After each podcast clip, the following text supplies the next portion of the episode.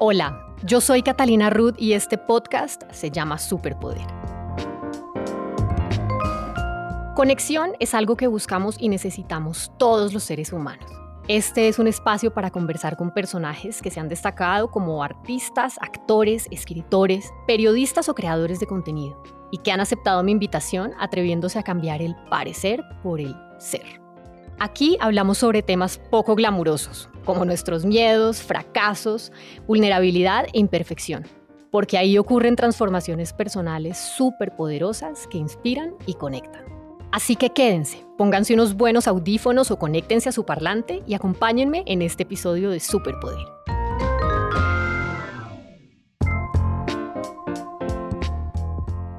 Hola, bienvenidos al tercer episodio de Superpoder. Cuando estaba dándole forma a este proyecto, una de las primeras cosas que hice fue una lista con nombres de los invitados que más quería tener en este podcast. Unos nombres eran bastante inalcanzables, casi platónicos, y otros eran personas a quienes sabía que podía acceder de alguna manera. Amigos, amigos de mis amigos, conocidos con los que alguna vez había trabajado y así. Camila Jurado fue una de las primeras en esa lista. A Camila conocí hace unos años en Ciudad de México. Ella estaba grabando una serie con Mabel Moreno y yo estuve unos días de vacaciones allá. Después de compartir un par de días con ella, me quedé con el recuerdo de una niña lindísima, con un pelo largo, divino y de un color rojo que cualquier colorista quisiera lograr. Un poquito tímida, pero con una dulzura increíble. Antes de eso me acuerdo que la había visto en Distrito Salvaje y pensé, esta niña tiene que ser muy pila para estar haciendo series de este calibre desde tan chiquita. Calculo que en ese momento Cami tenía 22 años, más o menos. A partir de ahí empecé a seguirla en Instagram y me encontré con un contenido que me llamó mucho la atención, porque no solamente es una joven hermosa y muy talentosa que comparte instantes de su vida y su trabajo como actriz, Además, es una mujer que encontró una voz muy clara y se ha puesto en la misión de compartir desde su experiencia personal un proceso de recuperación de un desorden alimenticio que la ha hecho redefinirse de muchas maneras. Y por eso no es raro ver dentro de su contenido mensajes que promueven el amor propio y la aceptación y que generan conciencia sobre la salud mental. Fui tan de buenas que Cami aceptó inmediatamente mi invitación y no tuvo ningún problema además en iniciar la conversación. Así que aquí se las dejo. Como que, a ver, sabía como cuando nos conocimos, pero no caí en cuenta del momento de mi vida en el que nos conocimos. Cuando nosotras nos conocimos en México, yo estaba en pleno proceso de recuperación de un trastorno alimenticio que me tenía quitándome la vida hace un par de años, más de un par de años, y encontrarme acá en este momento es como hablando sobre esto, es, es muy fuerte, porque es como... Uy, sí. es como... En ese momento yo decía, ¿a dónde voy a llegar? Como si voy a salir de acá, por más de que la mm. esté dando toda, si voy a llegar a algo. Y creo que es muy loco porque hoy mismo, después de muchas cosas que han estado pasando en mi vida últimamente, la vida me trae un regalo como estos, de encontrarme sentada en una mesa dándome cuenta de dónde llegué después de haber estado en un tan mal momento. Entonces creo que... ¡Wow! Muy poderoso, muy poderoso. Pues sí, mira, o sea, esto que me estás diciendo me, me impacta un montón porque pues claramente esta información no la tenía en el momento en que nos conocimos, pues así como cuando uno se cruza con cualquier persona en la vida, uno no tiene ni idea en qué está esa persona y qué proceso puede estar pasando. Y pues bueno, qué loco que la vida nos, nos pone ahorita otra vez aquí. Y hoy es como conversar en este momento. Sí, me parece, wow, me parece increíble, pero bueno, aún así, entonces mira, mejor dicho, con mayor razón, creo que es valioso y es súper pertinente como tocar esos temas y sobre todo empezar a, normalizar conversaciones que puedan generar eh, bienestar. ¿No? Como que a, uno mismo le trae bienestar cuando uno es capaz de articular cosas, de compartir cosas, de ponerlas ahí afuera para que otros simplemente lo sepan o para que otros nos abracen o para que otros nos den la mano y nos acompañen. Y otras veces esas personas de pronto nos pueden decir, oiga, a mí me ha pasado algo parecido o yo también me he sentido fatal, así no sea por la misma razón. Yo también he sentido que estoy en ese hueco horrible que no sé si voy a salir de allá. Y justamente eso es lo que me trae a mí a hacer este podcast, Cami, como te estaba contando ahorita. El hecho de haber tenido esa sensación de estoy en este lugar oscuro en donde no me reconozco, en donde no sé ni cómo llegué acá y mucho menos a qué horas ni con qué herramienta voy a poder salir. Pero al final, lo más bonito de todo es saber que uno es el que se rescata. Uno es el de el que tiene ese superpoder para salir al otro lado. Acá, bueno, vámonos un poquito como hacia atrás, Cami. ¿Tú eres de Bogotá? Soy de Bogotá y toda la vida he crecido en Bogotá. Mi papá, la familia de mi papá son de Funza, del campo, y la familia de mi mamá, todas de Boyacá. Por eso las pecas, el pelo rojo. o sea, eso no es, eso no es irlandés. No, no, no, De Boyacá. Autóctono de, de Boyacá. Sí, entonces soy de acá, soy muy rola, muy, muy, muy rola. Tanto que la gente es como, muchas veces me escribe, que también yo no entiendo, bueno, después hablaremos de esto, pero es como, que mamera, su habladito de rola, como tiene una papa en la boca y yo, está bien. Ah. Primero, así no se dicen las cosas, pero claro, como sé que, digamos, para mis personajes o ya como mi trabajo como actriz es algo en lo que tengo que trabajar para mí, como para explorar otros personajes, no desde el comentario de la señora de la papa en la boca, pero amable comentario. sí, es como gracias. Bueno, yo soy hija única. Eh, bueno, tengo dos hermanas mayores, son medio hermanas, nunca vivimos juntos, son del primer matrimonio de mi papá. Digamos que nos llevamos muy bien, nos queremos mucho, pero pues yo crecí como hija única. Entonces, claro, era muy consentida. Además de que mis papás duraron como 5, 6 años, 7 años tratando de tener hijos. No podían, pagaron mucha plata que no tenían, procedimientos, laboratorios, hasta que en el momento en que decidieron aceptar y decir, listo vida, si esto no es lo que nos corresponde, no nos los des y luego pasa algo donde, por eso digo que la vida está tan llena de magia y mi mamá se reencuentra con una compañera del trabajo de hace muchos años que tampoco podía tener hijos y la ve con un bebé y mi mamá, ay, adoptaste, qué bien, no sé qué, ella no, no adopté, están haciendo, ahorita hice un procedimiento que se llama in vitro, que es nuevo en Colombia, por si quieres tratar y mi mamá dijo, voy a tratar por última vez, si esto no se da,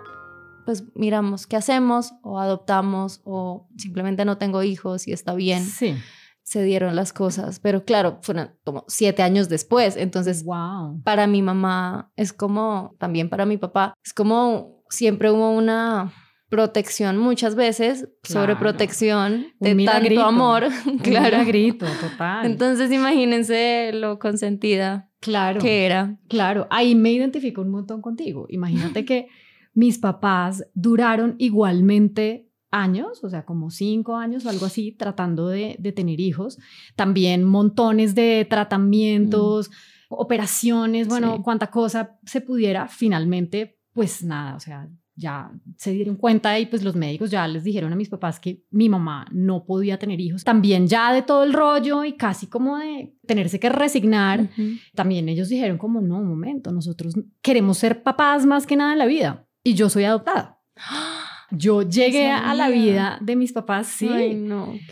Un poco también como en ese súper deseo profundo y esa convicción absoluta de tenemos que ser padres. O sea, los dos se morían y yo no me imagino estas dos personas en la vida sin hijos, ¿sabes? Como que, y nada, entonces yo soy adoptada y mi hermana también es adoptada, pero creo que también un poco ese, entiendo ese como consentimiento. Unas hijas criadas, llenas de amor, llenas, llenas, llenas de amor que ya más grande yo digo, pues pucha, claro, la sobreprotección, que uno dice, ay, mi mamá, ¿por qué hacía esto? Porque ya hasta el punto que mi mamá me contaba que cuando ella me sacaba en el coche, no dejaba que me diera ni el viento porque le daba miedo con mi piel. Entonces era como, claro, uno ya grande, sí, ya una grande dice como, no, me criaron como una porcelana, no sé qué, pero es como, no cambio el haber sido criada con tanto amor. Entonces sí, era muy tímida también porque al principio pues yo estaba, me la pasaba era con mis primas, mis primas somos tres como contemporáneas, y son como mis hermanas y de resto, a mí me costaba mucho socializar, como hacer amigos. Yo me la pasaba con mi mamá y yo no la soltaba en ninguna parte y ella era la que tenía que ir conmigo a decirle a los demás niños como, quieren jugar con nosotras y luego ya se escapaba y yo me quedaba como, no, no te vayas. No.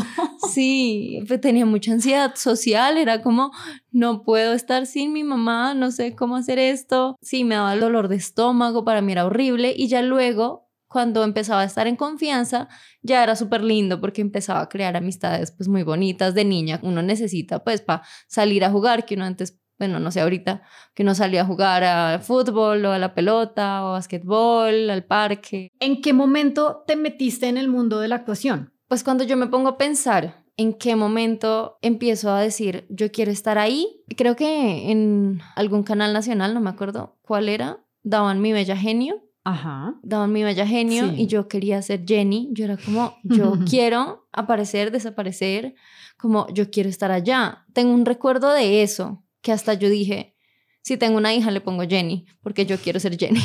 Entonces, ahí luego lo empiezo a, entender mucho más cuando sale Séptima Puerta con Carolina Ramírez y mm, no me acuerdo el nombre del otro actor. Uy, sí. Y yo, Ahí dije como, ay no, yo sí quiero hacer eso. ¿Cómo se hace eso? ¿Cuántos años tenías tú ahí? No me acuerdo. Pero chiquita. Sí, sí, sí, Pues mi bella genio fue muy pequeña. Y ya después mi mamá precisamente me mete a teatro, pero sobre todo porque yo ya dije como me gustaría hacer esto que aparece al frente de mi cara en el televisor y porque yo era muy tímida, pues como te digo, me costaba a veces como, no sé, yo hacía amigos, pero como ir a profundidad en mis relaciones a veces me costaba desde chiquita. y todo, ah, ya entendí todo, ya entendí ah, todo. Estamos conectando cosas. Así, es que qué terapia. Y, y entonces, ay, mi mamá me dice, no metamos a la niña a teatro, porque ellos me metían a clases de todo, yo me aburría muy rápido y en teatro duré pues hasta el sol de hoy. O sea, tu formación arranca en teatro. En teatro. Desde chiquita, por ahí siete, ocho años. Yo estuve en Missy, yo no me acordaba, no me acuerdo ni siquiera de haber estado en Missy. O sea, chiquitina. Entonces. Chiquita, mi mamá hubo cosas que no le gustaron, entonces me sacó de ahí. Luego estuve en la Charlotte, pero bien chiquita, yo pues estaba en primaria en el colegio. Y ya después empiezo a crecer en ese mundo y, y con mucho miedo, porque obviamente siendo una niña que le huye a, a, ser tan emocional, porque precisamente es como, ay, tú jodes mucho, eres muy sensible, no sé qué, como no llores tanto, o porque lloras por todo, o porque eres tan brava, o simplemente porque estás brava. Es como, es válido estar bravo. y como un niño... Emociones. Total. Y como a un niño le dices eso, es como, esto está mal, esto está mal, esto está mal. Entonces, claro, a mí me costaba mucho esto, pero yo encontrar un lugar donde podía hacer esto y además como sacarlo dentro de otros personajes. Era como, uy, siento mucho miedo porque esto no estoy acostumbrada a hacerlo, pero quiero más. Entonces ahí es donde me empiezo a enamorar de la actuación. Encontrar un espacio donde está permitido ser humano. Y es como, claro, hay muchas otras cosas, también depende del proyecto en el que estés, del personaje que tengas, pero por lo menos lo que es el entrenamiento está ahí. totalmente. Y por eso es que yo fui profesora, dicté talleres de actuación para no actores porque a mí me parecía tan frustrante yo decir, yo, ¿por qué no tuve este espacio en el colegio? Porque a mí no me brindaron estas herramientas en el colegio. Yo soy una afortunada de la vida que mis papás me pudieron llevar a un lugar para hacerlo, pero ¿y la gente que no? ¿Qué? Como, porque esto de verdad no lo están enseñando? Estoy totalmente de acuerdo. me parece que si a uno lo hubieran educado con un poquito más de esas herramientas, le hubieran facilitado un montón de cosas. Es como, por ejemplo, como un ejemplo muy claro es la educación sexual, que la respuesta muchas veces es o no se habla de esto, o abstinencia, abstinencia, abstinencia, y le estás diciendo esto a un montón de adolescentes donde su cuerpo es el que está generando un montón de hormonas. La hormona está... es como, es como cuando le dices a alguien que le duele la rodilla, no, que no te duele la rodilla, no, pues no, pues no te duele, y es como, pero está ahí el dolor. Entonces es como, listo, con lo que tenemos, ¿qué información te podemos dar para que de esto salga lo mejor, para que tengas herramientas para manejar las cosas lo mejor posible. Exactamente. Entonces... Y como integrarlo todo, porque esas son tanto el mundo emocional como pues la parte sexual de nuestro ser, como un montón de cosas que, se, que han sido tabús en la vida, temas que de eso no se habla, eh, eso no se pregunta. Sí pues al final entonces uno lo que hace es como cerrar una puerta en vez de integrar esas cosas en la vida de uno para usarlas para lo que hay que usarlas, ¿no? O sea, es como que al final, si están ahí, pues están ahí. Es porque tienen que estar, hacen parte de uno. Es muy lindo una imagen que a mí me quedó, no me acuerdo, una entrevista de alguien que escuché que todas estas cosas son como este polvito que si la casa está sucia uno empieza a meter ese polvito debajo del tapete, es como es demasiado poderoso, listo, tú vas a una casa y puede que no esté ahí, pero igual te llenas de ácaros, de la nada eso va a empezar a salir, levantas y está asqueroso, vuelto nada y ahí está, entonces es como una imagen demasiado poderosa. y un día vas a acumular tanto que no lo vas a poder cubrir con el tapete. Total. O sea, se va a salir por algún lado, ni modo. Hablemos un poquito de las redes. Ahorita hace un rato, antes de prender los micrófonos, estábamos hablando de ese tema. Para empezar desde el comienzo, las redes para mí fueron un espacio donde yo pude empezar a compartir junto a otras personas algo que para mí me era importante, como por ejemplo la salud mental. Yo empecé porque después de que yo me recupero y digo, pues pucha, salí de, estoy bien, digo, esta posibilidad o las herramientas que yo tuve no las tiene todo el mundo. Y si puedo ayudar a una persona, por lo menos sembrar una semillita de cambiar un poquito el chip o de ayudarlo en su proceso o ayudarlo en su proceso de alguna manera, fue pucha, ¿cómo no hacerlo? ¿Cuántas veces cuando chiquita yo esperé esta voz? Tengo una plataforma gigante, aprovechémoslo. Entonces eso empezó a ser para mí, por lo menos en la pandemia y un poquito antes de la pandemia, junto a mi psiquiatra, un espacio para hablar sobre salud mental y sobre trastornos alimenticios principalmente porque fue por lo que yo pasé. Y pues ya, o sea, creo que el primer momento de decir estoy recuperada es como, uy, algo tan gigante que yo creo que uno lo quiere gritar por todas partes. Es como recuperé mi vida. Quiero compartir algo que me cambió la vida. Sí, es que muchas veces creemos que no, pero yo, yo muchas veces decía, yo prefiero, o sea, ¿para qué seguir viviendo así? Como yo no quiero seguir viviendo así toda mi vida. Entonces es como, o las cosas cambian o ya se acaba esto, porque no, entonces llegar a este punto. Para que me paro de la cama. Total. Sí. Sí. Y es como, y si las cosas cambian, es como, wow, esto que recibí, esto que recibí de muchas otras personas, que sobre todo era información en inglés, yo decía, para la gente que no sabe inglés, ¿por qué no poder compartir esto para que ellos también lo tengan? Porque es muy valioso y a mí me ayudó la creadora de sectas. No mentira, pero...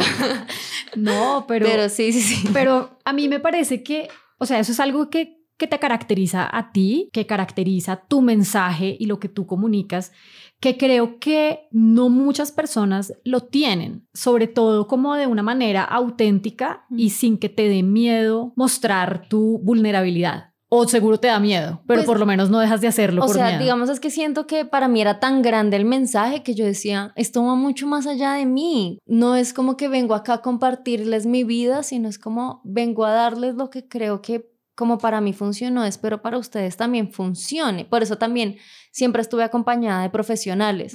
Claro, ya llega un punto donde la Camila que acaba de pasar por una recuperación empieza a vivir otras cosas en su vida. Entonces empiezo a compartir también cosas sobre mí, sobre cómo vivo este amor propio o esta aceptación durante mi día a día.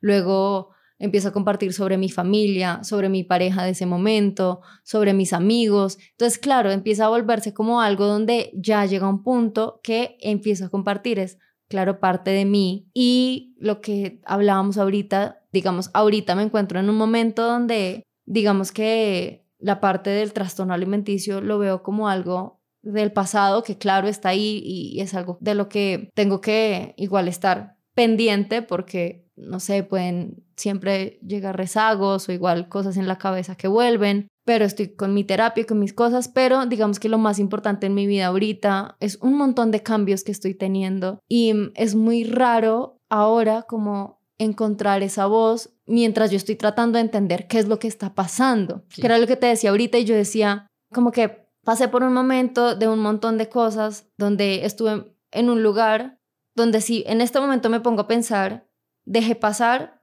con una persona muchas cosas que donde yo decía, ¿dónde está el amor propio ahí? Para mí. yo una persona que hablo todo el tiempo de amor propio, como cómo dejé pasar toda esta secuencia de cosas, que esto la gente no lo sabe. Y entonces es como, ok, yo hablando de amor propio y habiendo permitido todo esto, ¿con qué derecho vengo a hablar sobre esto?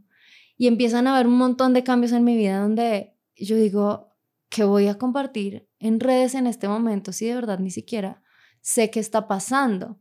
Acompañada de terapia, de hablar de momentos como estos, me doy cuenta que este, como que la vida de verdad está llena de superpoderes y es como, listo, mi trastorno alimenticio me llevó a el superpoder de compartir un proceso de sanación con alguien más que tal vez ayudó a estas personas. Este proceso de sanación al mismo tiempo me llenó de un montón de herramientas donde día a día por lo menos puedo tener hábitos, pude encontrar momentos donde me podía dar amor a mí misma, cosa que antes no tenía. Y ahora en estos momentos que estoy completamente perdida, digo, bueno, tengo este baúlcito de cosas que me dejó mi recuperación, donde de acá puedo ir sacando para irme agarrando en estos momentos que tal vez no son tan chéveres. Entonces, claro, creo que empezar a, compartir dentro de pues cosas de tu vida, luego lo que hablamos ahorita, también recibir comentarios de la gente y luego como no saber qué decir o qué hacer, pues es,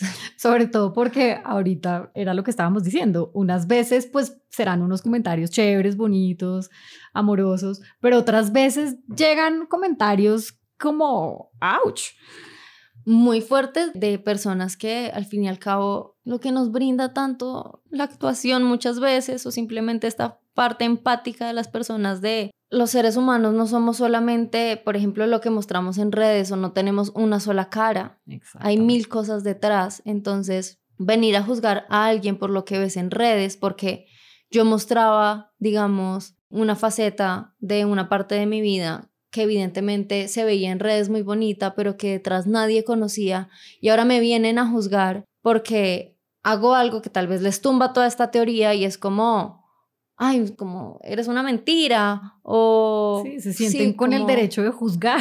Total, total. Y es como no sabes lo feliz que estoy en este momento por haber pasado por acá, lo agradecida que estoy igualmente por este proceso de mi vida, por este capítulo de mi vida, pero que ya no quiero estar más ahí.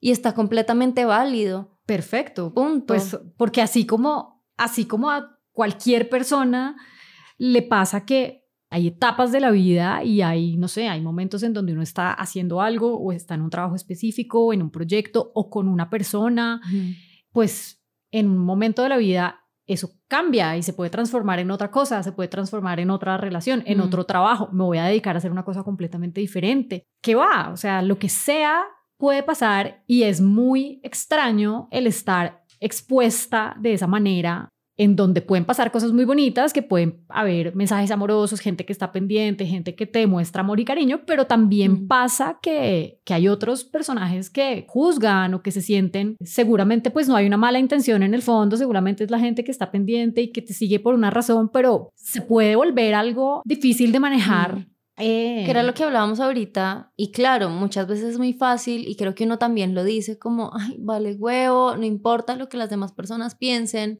pero también, como lo decíamos, al fin y al cabo es información que te llega. Tú recibes esos mensajes. tú recibes esos mensajes de alguna manera. Ya la forma en la que decides lidiar con esos mensajes y ver si realmente los recibes, si los cuestionas.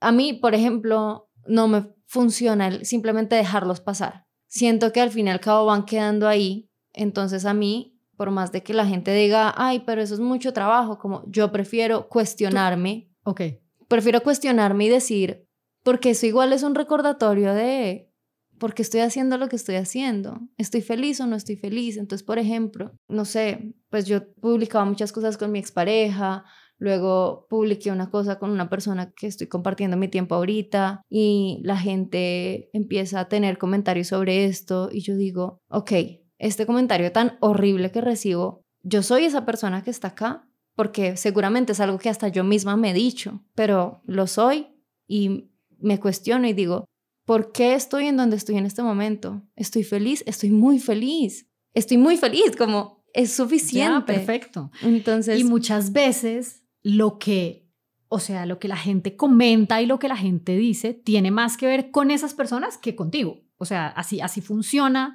así funcionamos todos los seres humanos, ¿no? Cada uno de nosotros ve a través del filtro que tiene. En algunas ocasiones tenemos la capacidad o la conciencia para ponernos un poquito en los zapatos de la otra persona, pero en medio de la inconsciencia y seguramente a la hora de hacer ese tipo de comentarios, ese comentario habla más de la persona que lo hace que de ti. Y es difícil aprender a manejar eso y simplemente decir, no voy a hacer nada con esto o no voy a dejar que me afecte. O sea, me parece, es difícil estar en, esa, en, esos, en esos zapatos. A todos estos mensajes tuyos de amor propio, de aceptación, de somos mucho más que una talla, normalmente que tienes recepción de personas, me imagino que te dicen, esto me llega, esto es conmigo. ¿Cómo es ahí la respuesta con, con esas personas? Bueno, primero me acuerdo mucho, principalmente en pandemia, de muchos mensajes donde además yo decía, pandemia debe ser un momento demasiado difícil para las personas que sufran un trastorno alimenticio.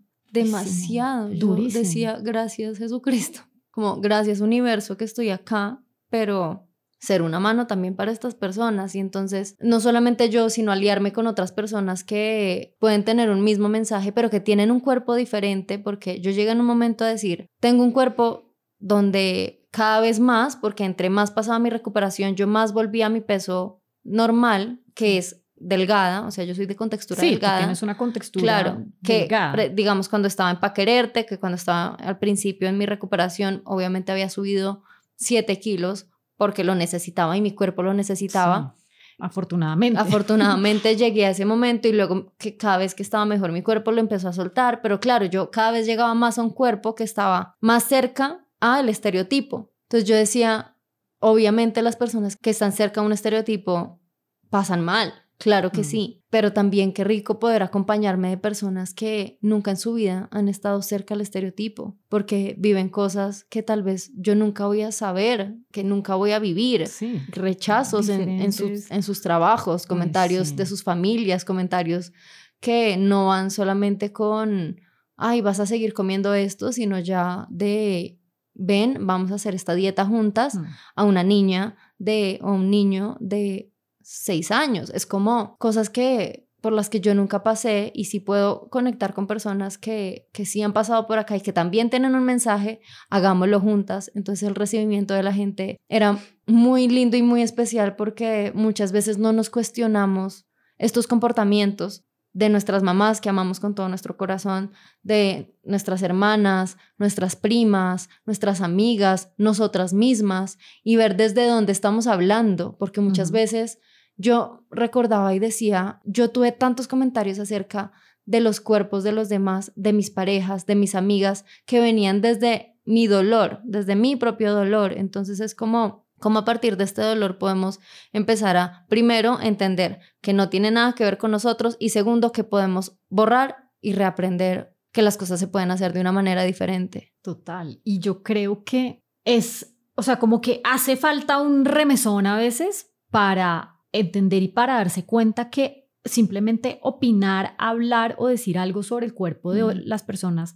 no debería pasar, ¿no? Es como cada uno es un universo tan diferente que a veces, aunque venga con la mejor intención posible, uno está hiriendo o uno está metiéndose en un territorio donde no, donde no es, no, yo no corresponde. Yo mi mamá siempre me dice, "Ay, bueno, pero sí, digamos, tu mejor amiga está pálida, flaca, delgada, y tú te preocupas, ¿cómo le dices? Y yo creo que la mejor manera en la que he sentido que es el acercamiento es no desde el físico, es porque es que digamos que una enfermedad o algo que a ti te pasa no solamente viene con el físico, eso simplemente como un agregado de, viene con tu estado de ánimo, cómo te sientes, cómo estás, cómo te comportas con los demás, cómo te sientes, entonces es un poco nacer, pues que salga desde ahí, como ven, te he notado muy apagada, te siento lejos, de pronto no sé si necesitas ayuda con algo, acá estoy para escucharte, pero no llegar y decir, ay, usted toda, está toda flaca, no tiene nalgas y toda ojerosa, está bien, no sé qué, es que no, come.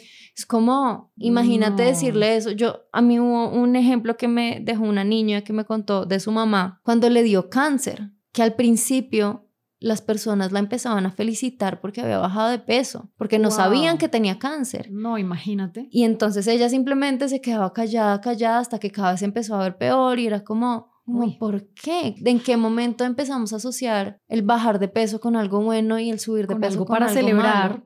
Exacto, y, y no nos damos cuenta y nos podemos llevar por delante a mucha gente, a mucha gente que la está pasando muy mal, no siendo realmente un, lo que es un apoyo para esta persona, porque con qué ganas te va a quedar de, de contarle, no, es que me está pasando esto y, ay, no, porque uno, uno dice, de pronto recibe un comentario de, ay, no sea boba, coma y ya, o, ay, no sea boba, no sé, o, ay, lo siento mucho, no, no sé, o sea, es como que siento que hay mejores maneras de hacerlo, no fijándonos específicamente en un peso o en un físico. Es el estereotipo, lo que estás hablando del Mm. estereotipo, es como, no hay una talla que es la correcta, no hay un molde que es el adecuado en el que todos tenemos que caber y... y... Es que yo conozco amigas, o sea, porque lo he visto y conozco amigas que comen mucho mejor que yo, que hacen el triple de ejercicio que yo y yo soy mucho más flaca que ellas. Es que somos universos Somos muy distintos. universos demasiado diferentes y como uno empieza a entender esto a los 25 años. Exactamente. Porque además crecimos llenos de creencias, de una cantidad de información que obviamente pues viene de nuestros padres y que a ellos se la sembraron sus padres Mm. y su entorno en general y siempre con las mejores intenciones, seguramente la mamá, la tía, el que sea, el- eh, no, no, no, pero deberías cuidarte, pero no deberías Mm. comer eso, pero seguro que te quieres comer ese postrecito, Mm. pero y ahí se le van sembrando a uno y se le van sembrando a uno esas, esas cositas y termina uno lleno de basura en la cabeza Mm. Creyendo que uno debería ser de X forma o pesar X número o, ten- o ser X talla, cuando en verdad es como, no, hay que ser saludable, o sea, Total, hay, que es ser como- es...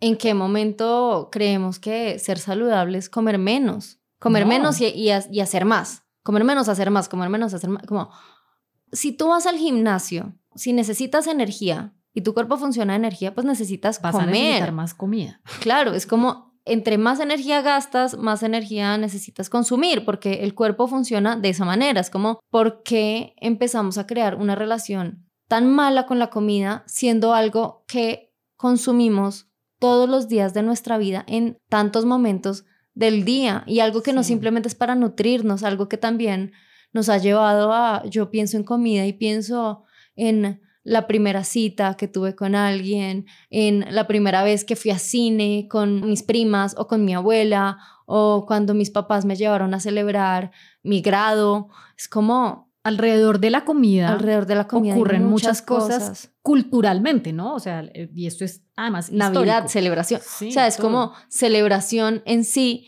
eh, y empezamos a cargarla de culpa, de culpa y de rabia sí, desde muy pequeños. total. Y, de entonces, miedo. y de mucho miedo. Mm. Entonces imagínate una persona, además de esto, que además todos crecemos con esto, y una persona que está más propensa a un trastorno alimenticio, como las personas que son más propensas a ser alcohólica, pues a, a pasar por alcoholismo o por dependencias de drogas.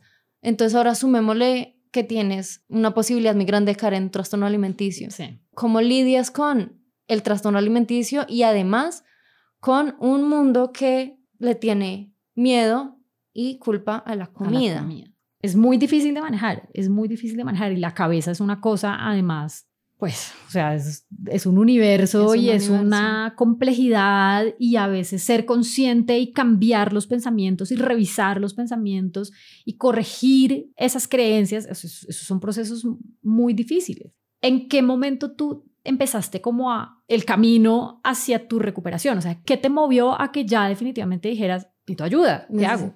Yo en ese momento, bueno, yo ya llevaba, yo había empezado tratamiento un año específico y luego pasaron dos años, tres años de tratamiento, como idas y venidas, hasta un punto en que yo decía, como a mí me dijeron que yo sufro de anorexia, ya estoy comiendo más, estoy contabilizando absolutamente todo lo que me meto a la boca, pero estoy comiendo. Entonces eso ya no es anorexia, entonces yo ya estoy bien. Cuando yo empiezo a salir con una pareja nueva y me doy cuenta que yo estoy tan enamorada de esta persona, la paso tan bien con él, pero cuando me invita a su casa, ya sea a dormir, a quedarme un fin de semana, a mí me empieza a dar mucha ansiedad cuando él me cocina y yo no soy la que está encargada de la cocina. Cuando no puedo contabilizar lo que él me cocina porque me empiezo a dar cuenta de que es raro pesar la comida. Pierdes el control y ahí te Y ahí friqueas. yo empiezo a decir, fue pucha, ¿qué es esto? Entonces empiezo a tener muchos comportamientos muy raros. Me doy cuenta que son raros porque es algo que siento que no puedo compartir ni con él ni con nadie.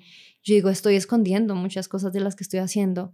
Luego, esto como que lo empiezo a poder controlar de alguna manera porque igual trato de a escondidas llevar una medida de lo que vamos comiendo, contabilizar un montón de cosas, perdiéndome de un fin de semana con la persona de la que estoy muy enamorada, pasándola rico, pensando en comida todo el día, pensando en qué hice, qué no hice, con culpa, con la cabeza en, en otro lado, y él diciéndome, pero ¿por qué estás bien? Hemos pasado muy rico, y yo en Júpiter. Y un día me invita a cenar con unos amigos de él de hace mucho tiempo que para mí eso era como conocer a los amigos, pero apenas me dice, vamos a cenar a este restaurante, yo me pongo a llorar. Y yo digo, ¿con él al frente? No me acuerdo, creo que en la caminada, en la caminada al restaurante, yo empiezo a llorar. Uy, no, Cam. Y ahí ya digo, no, yo no estoy bien. No, yo no estoy bien. o sea, simplemente fue una enfermedad que mutó. Es como, no sé cómo funciona en el tema de las adicciones, pero es como pasar de beber un montón a entonces ahora solo me drogo. Como sí, es reemplazar claro. una obsesión con otra, quizás. Que igual era por la comida, pero pues al fin y al cabo era como, sí, pasar de una cosa a otra y yo ahí ya digo, yo no puedo dejar de perderme estos momentos. O sea, no puedo, como cuántos años más. Y ahí es donde yo me pregunto, yo, ¿quiero vivir así? ¿Realmente esto es lo que yo quiero para mi vida? ¿Cómo va a ser cuando tenga 30 años y no sé, y me vaya a casar? ¿No voy a poder comer de mi ponqué? ¿No voy a poder tomar con mis amigos, disfrutar que me casé o disfrutar que me gané este personaje que tanto amé, salir a una cena, conocer productores, ir a una grabación tranquila y estar pensando en mi trabajo y no en la comida. yo decía, no puedo más, no puedo más, no mm. puedo más, no puedo más. Y dije, primero arranco por dejar de contabilizar lo que estoy comiendo. Y me costó, me costó, me costó y dije, esto no lo puedo hacer sola.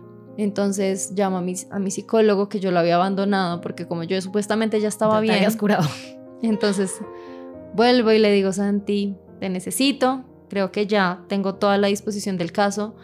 No quiero hacerlo como lo veníamos haciendo con nutricionista porque a mí para recuperarme al principio me mandaron como una, como una pauta nutricional que me decía, por más de que no era como 300 no sé qué gramos de tal cosa, pero que igual, no, no decía eso, pero igual era como una porción de este tamaño, eh, una taza, una no sé qué. Entonces yo sabía que para mí medir era como... Sí, igual son medidas. Son medidas y que para mí ese, ese, ese momento de control era todo. Entonces yo ahí dije, no puedo hacerlo por acá. Necesito darle la comida que mi cuerpo necesita y necesito aprender a confiar en mi cuerpo.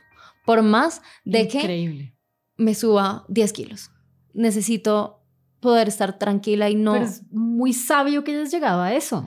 Es muy loco porque normalmente no se hace así. No, pero me parece y creería que es como lo más coherente y lo más sabio del mundo porque es como es que el cuerpo sabe. Es que el cuerpo es como si a mí yo oía un video que si quieres después del podcast lo pones ahí como para que la gente tenga los links de una vieja que decía es como si le si le pusiéramos un horario al cuerpo para ir al baño. Exacto. El cuerpo sabe. Exacto. El cuerpo sabe, solamente que estamos tan acostumbrados a desde pequeños estar en dietas, catalogar los alimentos como buenos o malos. Todo esto que empezamos a romper este, esta conexión con el cuerpo y ya ni siquiera muchas veces sabemos si tenemos hambre, si no tenemos hambre, o si estamos llenos o si no estamos llenos. O sea, es que para mí era muy raro porque yo nunca me sentí llena en cuatro años. Para mí esa sensación de estar llena yo me acuerdo del momento en que por primera vez dije, Ay, no quiero más. me acuerdo, estoy satisfecha. Y yo solo lloraba y decía, Ay, esto no lo perdí, esto hace parte de mí. Entonces le digo esto a Santiago y me dice como, no está muy de acuerdo al principio, pero le digo, es la única manera en la que lo voy a hacer. Como es lo último, como ya traté a su manera, necesito hacerlo a la mía. Y como intuitivamente también, ¿no? Es como Sí, fue como, es lo que siento que tal vez puede funcionar, hmm. tengo miedo de que no funcione, puede que no funcione, pero por lo menos al final voy a decir, intenté todo, intenté todo, pero si no se puede, pues entonces me muero ya. Ah, pero, no, mentira. pero sí, fue como, no, pues después miraré si no se puede. Siento que es el último recurso ahorita y hubo dos páginas en YouTube de dos chicas que pasaron por trastornos alimenticios y ya después se volvieron terapeutas, para ayudar a personas que pasan por esto, que hablaban mucho sobre conectar otra vez con tu cuerpo y de cómo no podíamos hablar de la ansiedad por hambre después de tú haber pasado por un trastorno alimenticio de cuatro años, porque evidentemente tu cuerpo no ha estado recibiendo lo que necesita en cuatro años, obviamente tiene hambre, claro. por más de que físicamente ya te veas bien, entre comillas, porque internamente eres un mundo gigante de muchos órganos que tú no sabes cómo estén tus órganos. Yo por lo menos me di cuenta de que no estaba bien desde ahí porque mi digestión era terrible, que yo no me podía comer la cosa agua porque terminaba con gases, con, o sea, era horrible, horrible, horrible, nada funcionaba. Entonces, claro, y ellas hablan mucho sobre esto, no es ansiedad, es, es, que realmente tu cuerpo tiene mucha hambre y lo necesita y puede que este efecto rebote sea muy grande, pero con el tiempo, mientras él empieza a sanar, empieza a soltar ese peso que ya no necesitas. Mucha retención de líquidos también, porque igual te está protegiendo, está protegiendo tu cuerpo, es una máquina demasiado inteligente. Tanto yo me di cuenta que el cuerpo era una máquina tan inteligente porque en mi desnutrición a mí se me va el periodo y a mí me explican que el cuerpo es tan sabio que utiliza esa poca energía que tú le das para lo básico, para que no te mueras, para tu cerebro, para tu corazón, para los órganos básicos. Y en ese momento él sabe que tú no estás para tener un bebé. Entonces apaga eso. Wow. Y yo decía, esto es demasiado. o sea, ¿cómo me sostienes? ¿Cómo me sostienes después de todo lo que ha pasado? Entonces... Y ahí, qué increíble porque es el momento de reconocer lo que estás diciendo. O sea, qué perfecto y qué máquina es el cuerpo. Y gracias al cuerpo porque me mantiene viva, porque me lleva, me trae, porque es esta piel y estos huesos y este cuerpo en el que yo vivo y en el que voy y subo y bajo, que, wow, gracias, ¿no? O sea, es como, como súper bonito eso que estás diciendo. Es muy lindo y, y también que uno empieza a conectar. Digamos que en mi recuperación yo empiezo es, yo dejo de pesarme, boto la pesa a un lado y empiezo a notar, porque obviamente me siento diferente, siento mi cuerpo diferente y eso cuesta después de tanto tiempo de decirte que eso es lo que está mal y de que es un reflejo de que esto es lo que básicamente eres en tu vida y tu talento y tu inteligencia. Y bueno, es un video que empieza a mezclar muchas cosas porque no es solamente el físico. Pero entonces yo empiezo a hacer una lista de las cosas que he ganado en mi recuperación y empiezo a anotar cómo puedo salir a cine a las 10 de la noche. Como no me preocupa salir a cine y comer palomitas a las 10 de la noche. Y lo anoto después de haber ido a ver Dolor y Gloria con Mabel, que para mí Mabel fue una persona demasiado especial en ese momento yo salir feliz después de llorar esta película porque conecto demasiado con ella, estar caminando con Mabel en las calles de México después de haber grabado y estar en una serie que me tiene trabajando en otro país, es como, imagínate que yo hubiera decidido no recuperarme, tal vez esto no lo hubiera tenido, entonces anoto esto, el poder tener la energía para salir a bailar. Por más de que no bailes como, no sé, la mejor bailarina del mundo, pero es como poder utilizar tu cuerpo para bailar, conectarte con la música, con lo que estás viviendo en ese momento. ¿Tú no tenías esa energía? Yo no podía, o sea, estaba dormida y las pocas veces que salía, porque a mí me daba mucho miedo salir, me daba mucho miedo socializar, porque era como, no eres suficiente. Lo que te decía ahorita, lo mismo que pasa con el cuerpo, es lo mismo que tú empiezas a, pensar sobre ti. Esto no es simplemente algo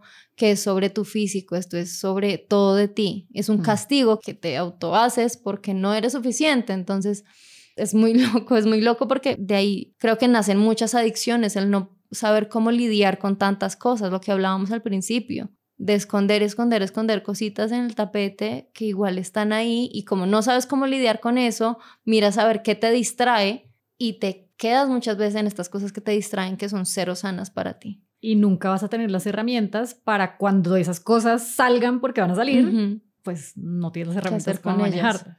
Pucha, Cami, una locura. una, una locura, pero bueno, sobre todo demasiado triunfo, me parece, poder estar hablando de esto y poder convertir todo esto que aprendes y todo esto de lo que te apropias en ese mensaje que tú das. Creo que esas son, para mí, y sobre todo últimamente, el tema de el propósito, de preguntarme uno como, bueno, o sea, no sé si uno tiene un propósito en la vida o quizás son varios o en distintos momentos de la vida hay distintos propósitos, pero seguro que tú convertiste eso, eso que te hizo tan vulnerable, eso que te dolió tanto, eso que te hizo guardarte, que te hizo culparte, en un propósito mm. para poder acompañar a otras personas o empoderar a otras personas que incluso yo creo que para ti debe ser también súper liberador, ¿no? Para mí, o sea, lo que te digo yo hoy fue como un día donde estoy recibiendo tantos cambios en mi vida que llegan días como hoy donde no quiero nada y llego a hablar y a recordarme sobre algo que viví y digo, puedo con muchas cosas y puedo sacar cosas muy lindas de acá. Y ya eso es, es suficiente. Creo que, que si funciona así sea solamente para mí, es suficiente llegar a este momento donde dices, sí vale la pena vivirla toda, vivirla toda. y darla toda. Y pasar por el momento oscuro, maluco, horrible, donde uno de verdad dice... Y vivirlo. Y, vivirlo, porque es que queremos que pase. Atraviésalo. Así. No, pero de verdad es como encuéntrate con esa vaina con la que te tienes que encontrar porque no hay, no hay escapatoria, ¿no? Al final lo que uno tiene que aprender lo va a aprender. Sí, no lo aplaces. O, no lo aplaces. O eso, le va a o, eso le va a seguir dando golpes a uno de ahí en adelante. Eso me parece que, pues, que es algo que lograste identificar, que fuiste súper sabia, súper honesta contigo. Y pues justamente esa era la charla que quería tener contigo, porque para mí, en medio de pensar como en, en esos múltiples superpoderes que cada persona puede tener en distintos momentos, pues definitivamente identifico en ti ese, ese poder gigante que tienes, esa voz tan importante que eres para, para ese mensaje que es bonito, personal y pues auténtico, que eso es lo que también lo hace mucho más poderoso, ¿no? Cuando uno puede ser auténtico y mostrarse. Tata, eh, Así. No, pues muchas gracias. Creo que este último momento de mi vida, por más que ha sido un revolcón muy fuerte, me ha demostrado que la vida está llena de magia. Y de momentos como estos es magia. O sea, el universo de verdad te regala magia si estás dispuesto a recibirlo y a escuchar, a escucharla. Y te agradezco profundamente de verdad por estos espacios. Te agradezco profundamente a las personas obviamente que te escuchan y por invitarme para mí es un honor muy grande y un regalo muy grande que necesitaba hoy. Bueno, se acabó nuestra conversación, pero acuérdense que después de esta musiquita viene el cierre que está bien interesante. Oír esta conversación es como un viaje de historias y emociones. El ejercicio de edición fue duro porque al final había más de una hora de material y absolutamente toda la charla tenía cosas bonitas y valiosas. El nivel de generosidad de Camila es una cosa que me impresionó. Me sentí absolutamente feliz cuando salí del estudio de grabación ese día y estaba muy emocionada. Hoy vuelvo a sentir la misma alegría por haber tenido el honor de contar con ella en uno de los primeros episodios de Superpoder. Agradezco inmensamente cada vez que tengo la oportunidad de compartir con personas que ante todo muestran su verdad. Cami me regaló no solamente un par de buenas horas de charla deliciosa, me dejó asombrada con su capacidad de entregar amorosamente toda esa berraquera que ella es, toda esa vulnerabilidad que ella es, toda su claridad, su confusión, su batalla personal y su paz con ella misma. Sanar no es una cosa de un día o de un tiempo específico, es un camino que tampoco va necesariamente en línea recta. Y por eso es importante practicar, ojalá todos los días, algo de compasión y conexión con nosotros mismos.